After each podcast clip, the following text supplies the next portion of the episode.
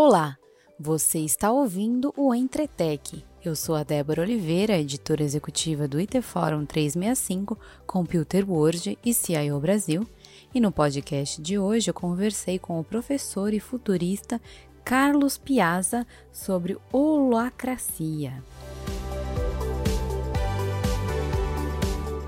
Você já ouviu falar em holacracia? Pois é, essa palavra é difícil de falar, foi citada pela primeira vez por Brian Robertson, que não aceitava o sistema hierárquico tradicional das empresas composto por chefes e subordinados.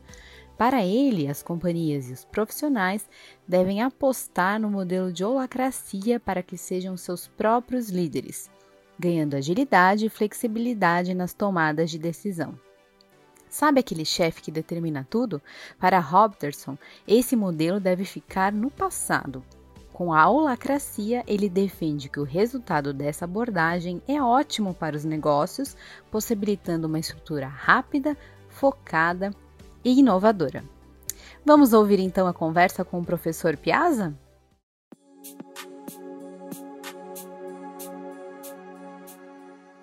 Obrigada, professor Carlos, pela sua participação na nossa conversa hoje. A gente vai falar sobre o conceito de holacracia, que agora começou a ser bastante falado, bastante discutido em tempos de pandemia, home office, distanciamento social. E eu queria começar te perguntando um pouco sobre o conceito mesmo. O que você vê de evolução desse tema? É um tema complicado que a gente já há cerca de uns dois anos tem tocado muito forte com as empresas, é, no sentido delas serem mais responsivas a esse ambiente que a gente precisa, né? É, de dar solução para esse mundo extremamente é, ágil que é o mundo digital, né? Na verdade, o que a gente vê é que as empresas elas estão de verdade, Débora, perdidas na segunda revolução industrial, né? É, foi lá em 1850 que chegou essa coisa de hierarquias, chegou junto com o Fordismo, porque é, quando se estruturou a primeira linha de produção, é, se sentiu falta, né? De uma cadeia, então, né? De controladores e controlados, é, por uma distribuição muito alta de tarefas, né? E também é, nessa distribuição de tarefas chegou junto lá também na segunda revolução industrial a outra praga do Egito, né? Que são as especialidades. Então foi lá que as empresas começaram, começando pelo Ford, a contratar especialistas em diversas áreas, porque se acreditava que as pessoas podiam estar juntas trabalhando pelas especialidades, então você teria uma autossuficiência para você poder dar força para uma linha de produção. É, na alta disrupção, como a gente fala hoje, Débora, isso é absurdo. É, as empresas querem ser ágeis com uma hierarquia gigantesca, né? Então, não tem sentido, porque o mundo ele roda numa outra lógica. Então, quando você fica tentando fazer um depara, por isso que a gente fala tanto, não tem mais espaço para aquele estilo de liderança que as pessoas adoram nas empresas, que é o comando controle. Comando controle vem lá do Fordismo, nasceu lá. Então, quando a gente fala hoje que a gente precisa se descolar dos títulos, porque a gente tem pessoas com títulos que exercem algum poder né? Para a gente ir para um modelo aberto, onde eu não tenho pessoas indicadas com poder, com títulos, para a gente ir para uma nova estruturação de empresa, onde a gente tem pessoas que exercem papéis. Uma das provocações do professor é justamente sobre a antiga cultura do manda quem pode, obedece quem tem juízo. Eu tenho certeza de que você já ouviu falar muito sobre ela. Bom, para ele, esse modelo precisa sim ficar no passado pessoas não conseguem viver sem uma hierarquia, porque isso virou uma chupeta eterna, né? Isso sem contar as pessoas que, quando a gente fala do altíssimo protagonismo que hoje a gente precisa, né, é, Débora, as pessoas ainda ficam esperando alguma coisa que elas têm que fazer que o chefe manda né? É, não sabem trabalhar sem uma chefia. Então, na realidade, do que, que a gente está falando aqui? Da tal da holarquia, né? Holacracia vem da holarquia, que esse nome é complicado, né? Na hierarquia, como todo mundo conhece, existe uma forte marcação, né, entre quem está em cima, quem está embaixo, quem responde para quem, quem é, né, subalterno de quem, e essas relações são muito fortes, né? As empresas até, as pessoas até brincam, né, dizendo assim, manda quem pode, obedece quem tem juízo, né? Isso aí marca uma preferência que elas têm da hierarquia. E fica sempre aquela coisa, né? Ah, você responde para mim. Ah, mas né, é, o cara é, pediu para eu fazer alguma coisa, mas ele não é meu chefe, né? Não vou fazer. Só vou fazer coisa que o meu chefe manda. Gente, essas coisas não têm o menor sentido hoje quando a gente olha, então, né, a holarquia. A holarquia eu posso ser mentor, eu posso ser tutor, eu posso ser membro da quadrilha, eu posso estar no comando de uma ação, é, em, outros, em outros eventos eu, pode ser, eu posso estar comandado e a gente vai se montando e se desmontando ao mesmo tempo para que a gente possa buscar as melhores conexões possíveis. E vem uma crítica forte também aí, Débora, de achar como se achou lá em 1850, que faz tempo pra caramba, né? É que, é, na realidade, você poderia ter pessoas fixas em lugares fixos, capazes de responder a todas as demandas que a sua especialidade pudesse esclarecer. Hoje, a única certeza que a gente tem é que a gente não tem certeza de nada. Então, na realidade, eu ter pessoas fixas é um dos grandes crimes que a gente tem nas empresas hoje. E outra reflexão que o professor Carlos Piazza promove é sobre a inteligência compartilhada, possibilitada por meio da diversidade de pensamentos. Porque quando a gente fala muito do mundo digital e ele vai impor para a gente, Débora, uma forma da gente trazer a diversidade lato senso, que não tem nada a ver com justiça social, no, a diversidade para o mundo digital tem a ver com inteligência compartilhada. Eu posso ser muito bom em algumas provocações, não serei em outras. Por isso, isso faz com que eu tenha que alternar papéis. Quando eu sou, né, um cara que tem poder na mão, então eu represento uma área hierárquica, então eu acabo distribuindo tarefas, pessoas fazem é, tudo aquilo, estruturam tarefas. Então, quando eu falo de diversidade no mundo é, da, da alta transformação digital e da disrupção, a gente está buscando inteligência compartilhada. E a, a holacracia é mais responsiva a isso. Bom, e se não tem mais chefe, quais são afinal as competências do líder do futuro? O professor comenta. Porque, na realidade, qual é o grande desafio de um líder do futuro, como a gente sempre fala, é, Débora? É, uma das coisas que estão lá, né, entre as grandes capacidades que tem de saber transitar em mundos complexos, né, em mundos altamente ambíguos que o mundo VUCA traz pra gente, né, ele vai ter que ser um cara que sabe como ninguém como gerir conflitos. E a gestão de conflitos, por quê? Porque agora eu tenho um monte de gente colaborando. Então, existe a distribuição do conhecimento, tem a distribuição daquilo que a gente enxerga, que são os fragmentos do mundo, pessoas que são muito diferentes entre si, têm colaborações diferentes. Por isso que a gente fala tanto da liderança distribuída colaborativa. Então você imagina o quanto é difícil para uma empresa que leva a hierarquia a sério fazer colaboração. Elas ainda são altamente competitivas, elas olham a hierarquia e a competição faz com que eu não, não basta só, é, Débora, eu competir com você. Eu tenho que matar você né? Como a gente vê muitas empresas que a gente tem. Então, assim, a informação não está a serviço do todo, né? Tudo aquilo que é conhecimento não está a serviço do ecossistema. Tudo aquilo que é conhecimento atribuído é pessoal, porque aquilo vira moeda. Então, tudo que a gente vê do mundo competitivo não faz mais o menor sentido. Há pouco tempo, o presidente de uma empresa me perguntou, Piazza, como é que a gente vai rapidamente para o mundo colaborativo? Eu falei uma coisa, Débora, que eu quase apanhei, né? Não dele, ele gostou, de, dos liderados dele é, que estavam na reunião, né? Eu falei assim: mata PLR, mata bônus automático porque na realidade as pessoas trabalham pelos bônus, né? E aí fazem todo aquele monte de horror com as pessoas, porque as pessoas muitas vezes estão fazendo coisas que não estão entendendo o que estão fazendo, justamente porque o bônus está em primeiro lugar, né? É aí o resultado pelo resultado. Exatamente. Eu sou super fã de pagar muito, tá, Débora? As pessoas olham e falam assim: credo, que mundo você veio? É, o PLR, a PLR faz muita diferença. Faz. Mas ela poderia ser muito maior, né? Se você assume o risco de você trabalhar por um resultado muito maior, como as empresas exponenciais sempre colocam, né? É, eu, eu não sou feliz em crescer 10%. E eu não sei como as empresas gostam de crescer 10, 12, 15%. As empresas exponenciais querem ser 10 vezes mais lucrativas, 10 vezes mais rápidas, 10 vezes mais baratas.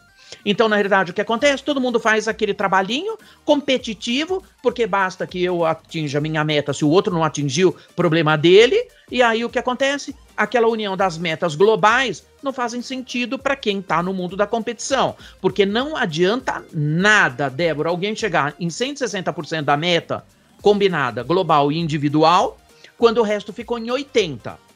Então, a holarquia responde melhor a isso, porque a holarquia tem um sentido, que é justamente essa forma da, da, né, da, da que a gente olha, a holacracia, é que o todo ele é formado por partes que ao mesmo tempo re reflete o todo. Então não, não tem a menor né, lógica eu trabalhar pela parte quando eu não enxergo o todo. Então eu tenho que saber que eu sou o todo o tempo inteiro, mesmo que eu de, participe de várias partes.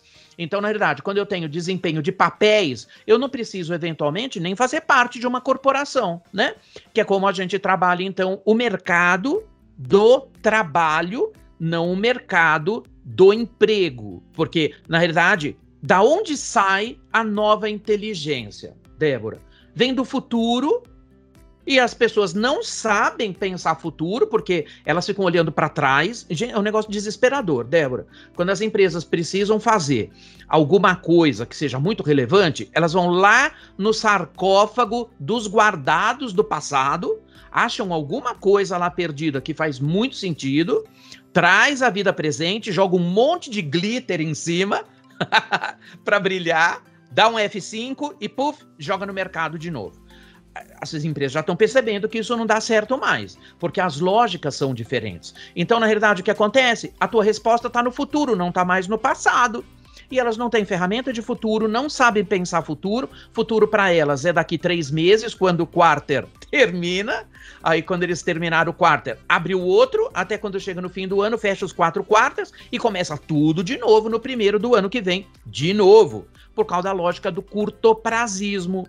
Você acha que, além do fato de as empresas estarem estruturadas dessa forma, esse sistema, um pouco disso acontece pela educação que as crianças recebem, porque elas têm que obedecer aos pais, né? Existe essa cultura de que elas tinham que obedecer aos pais a qualquer custo. E é isso que você falou: obedece quem tem juízo, manda quem pode, obedece quem tem juízo. E nenhuma criança é incentivada a questionar, a pensar, a fazer diferente, a arriscar. Tem um pouco de origem ali atrás na, no universo infantil, assim? Ah, tem com toda certeza, Débora, porque a educação, é, hoje a gente até vê que as novas gerações estão um pouquinho mais livres disso, né? Novas gerações, eu chamo aí de geração Z, né? De geração alfa, né? Alfa tem só nove anos, a Z vem um pouquinho anterior, né? Mas se você pegar, por exemplo, uma geração Y, né? É muito, é, são muito é, inseguros, são imediatistas, né? São pessoas que não têm paciência para a formação das coisas, porque está justamente borderline no processo da educação, né? E é muito diferente, por exemplo, Débora, da educação que eu recebi, né? Eu sou um cara mais velhinho, né? Eu sou baby boomer, nasci em 1960, no auge do baby boomer, né? Eu ainda fui educado. Eu nunca, nunca descobri, é porque meus pais já morreram, morreram, eu nunca perguntei para eles. Eu não sei se eu fui educado, se eu fui domesticado, eu não, eu não entendi ainda qual foi o processo, né? Mas como, to... como todo baby boomer, a gente, Débora, era educado para ser alguém na vida. Você pode me dizer que diabo é ser alguém na vida, ô Débora? A não ser ser a gente mesmo e fazer as nossas escolhas. Na minha época, e eu não condeno meus pais, muitíssimo pelo contrário, porque eles são filhos frutos da distopia pós-guerra. É quem tem histórico de imigrante que veio, que largou uma vida inteira do outro lado é, do mar, né? É, Débora veio para um país desconhecido, sem falar a língua, largando toda uma vida para trás. Eu fico imaginando quanto foi dura essa vida de escassez do meu avô, dos meus pais. Tu consegue avaliar isso, né? Então, óbvio que a tentativa de fazer com que os filhos da próxima geração não sofram os impactos da distopia pós-guerra, é claro que eles vão nos treinar para dar tudo o que é possível. Meus pais não deixaram eu ir trabalhar antes de estudar. Por quê? Porque isso é o que eles não tiveram. Quem dá exemplo de muitas famílias, né? Então, na realidade, é, meus, meus pais, né, os meus tios com meus pais, né, igualzinho, as famílias escolhiam quem ia trabalhar, quem ia estudar, porque não podia pagar estudo para todo mundo. Gente, isso é uma loucura, né? Isso vai marcando indelevelmente a nossa jornada. E na minha época de treino, né, de domesticação, para ser alguém na vida, Débora, meus pais falavam assim: não, você tem que é, crescer, ou ser médico, ou ser engenheiro, né? Ou ser advogado. Só tinham três profissões, né? Todo o resto estava na margem da sociedade, né?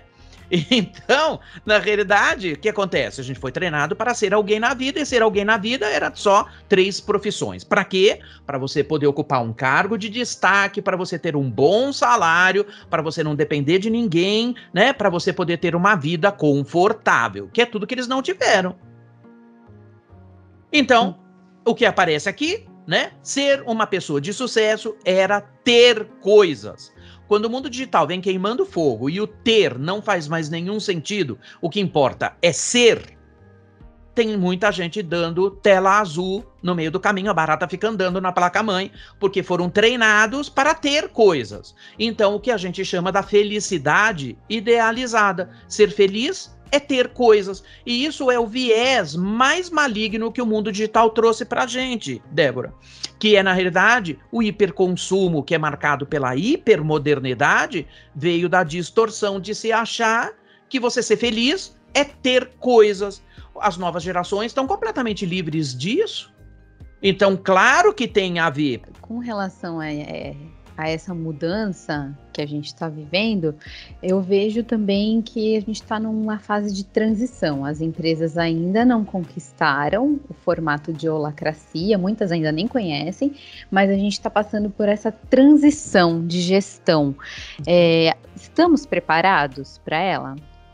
Não estamos, Débora, porque na realidade o que acontece não é só uma distribuição diferente.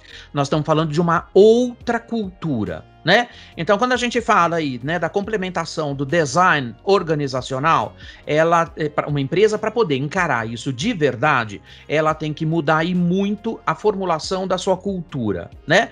É, justamente porque a organização de resultados, de que maneira se busca resultados, né?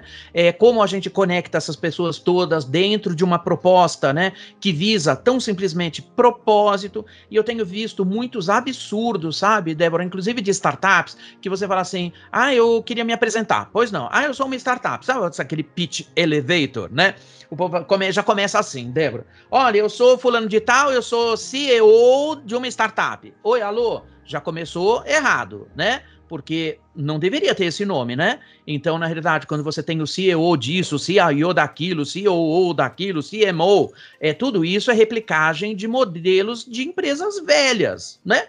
porque na realidade ele está à disposição de um propósito. Então, ele, em vez de falar do arquétipo do propósito, ele fala do cargo dele, né? Então, ou dela, né? E isso não tem sentido, porque a nossa vida não está mais baseada em cargo, está baseado em papel, né? Então, na realidade, eu estou à disposição do ecossistema. Tem horas que eu lidero uma, uma escalada de transformação, tem horas que eu sou liderado, porque eu posso ser muito bom em muita coisa, eu não posso ser bom em tudo, né? Então a gente alterna esses papéis. Então, na realidade, estão muito, muito, muito distantes e quem é viciado no comando controle sofre, Débora sofre o inferno para poder fazer isso.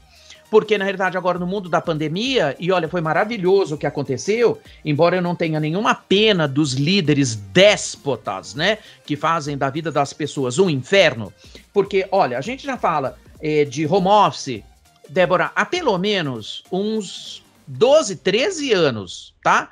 Que isso estava no radar e que isso iria acontecer. As empresas não concordavam com home office, apesar de entender, mas elas não avançavam, justamente por elas acharem, e olha, os líderes falam isso nos, nas lives que a gente tem feito com esse público, sabe, Débora? Eles falam assim: não, as pessoas são vagabundas, elas não vão, elas não trabalham se eu não estiver perto. Isso é de uma bobagem que não tem tamanho. Tanto que no mundo inteiro a, a gente do vê. controle, né? Os, os, eles querem controlar e não atuar por resultados, né? Claro! Então, isso é um horror para quem trabalha com uma figura dessa, né? E aí o que aconteceu? Pandemia. Da noite para o dia foi todo mundo para casa. E aí sabe o que aconteceu? Bem feito para esses líderes. Débora, Sabe por quê? Porque a, a, produtividade no mundo cresceu de 17% a 27%, 32% em alguns países. As pessoas estão trabalhando muito mais. Tem que tomar cuidado, porque elas estão trabalhando muito. Então, também é papel do líder fazer com que elas reduzam um pouquinho o trabalho. O desafio agora não é produção. O desafio agora é casar produção das pessoas com a necessidade de produção das empresas, que aí vai precisar de um líder de verdade. Agora, o que, que você vê aí como uma dica fundamental para a holacracia dar certo, funcionar no Brasil? Olha, duas coisas, de, uh, Débora. É, primeiro, é, trabalhar no eixo de valor, não no eixo de capacidade de produção de tarefa, tá? As empresas ainda estão muito viciadas e elas sempre perguntam, sabe, Débora? Elas falam assim, Piazza, eu, eu não sei aonde encontra essas pessoas que você fala. É claro que elas não sabem, porque elas não estão no LinkedIn, né? Elas estão no circuito off, né? Off Broadway, né? Eu chamo Sim. elas porque elas estão no circuito dos hackathons, dos hackathons, são nerds de garagem, muitos são borderline, muitos são autistas, não estão no teu radar, né? Uhum. Há pouco tempo tive que trabalhar com uma área de inovação Débora, que nem no Vale do Silício, as pessoas não sabem que tem um elevadíssimo número de pessoas que são autistas, espectros vários, né? É, autistas, borderline. As pessoas contratam hoje autistas nas empresas, falar, ah, não, é muito difícil lidar com um. Acaba não se aproximando disso. Então, na realidade, quando a gente olha, né, que eu vou estar tá com uma nova conexão é, de produção de inteligência, as empresas ainda estão na tarefa.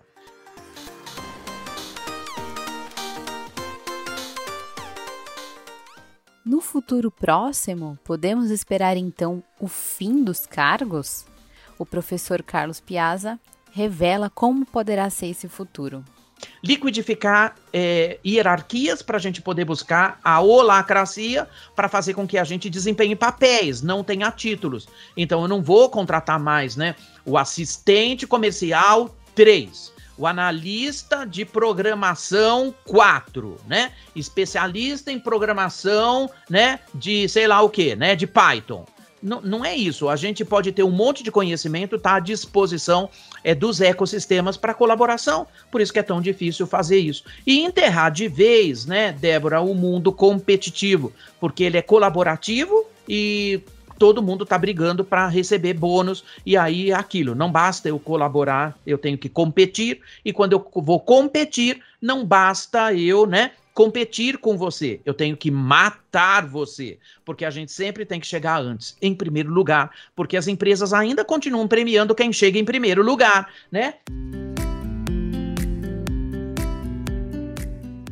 Por fim, nessa conversa que eu tive com o professor Carlos Piazza, ele apresenta dicas para empresas que querem de fato fazer estruturas holacratas para de, de fazer lógica onde não tem mais lógica, né? É, as pessoas elas fizeram uma coisa e as empresas empurraram as pessoas para fazer coisas horrorosas, sabe, Débora? Elas conseguiram fazer com que as pessoas vivessem três avatares delas mesmas e isso não tem o menor sentido, tá bom? Ou você contrata, né, a forma da aceleração que as pessoas possam dar para elas, né, numa forma integral. Tá, Débora, porque na realidade o que, que elas fizeram? Elas contrataram só um avatar das, das pessoas, né? O viver, o trabalhar e o aprender sempre foi uma instância única, a gente acabou dividindo para a gente poder desempenhar papéis de vida, né? Que são parciais. Então, na realidade, é qual é a dica das pessoas? Contratem as pessoas, né? Para as empresas, contratem as pessoas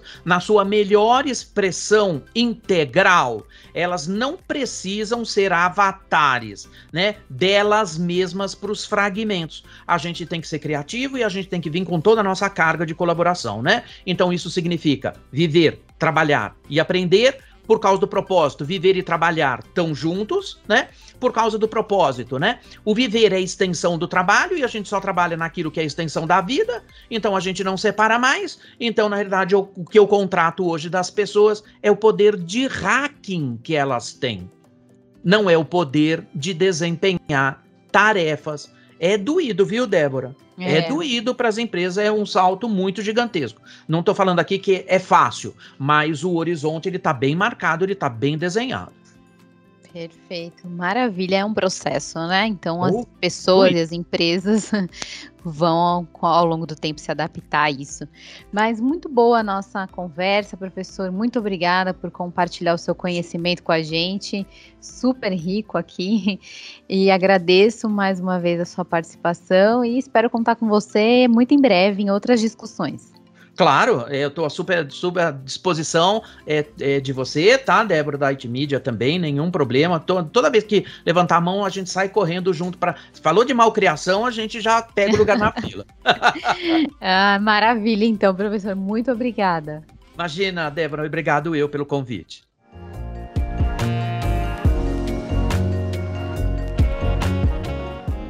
E esse foi mais um Entretec, o podcast do Iterfórum 365, Computer World e CIO. Eu sou a Débora Oliveira e hoje eu conversei com o professor Carlos Piazza sobre holacracia. Para essas e outras notícias, acesse os nossos sites www.itforum365.com.br www.computerworld.com.br e www.cio.com.br. Obrigada e até a próxima!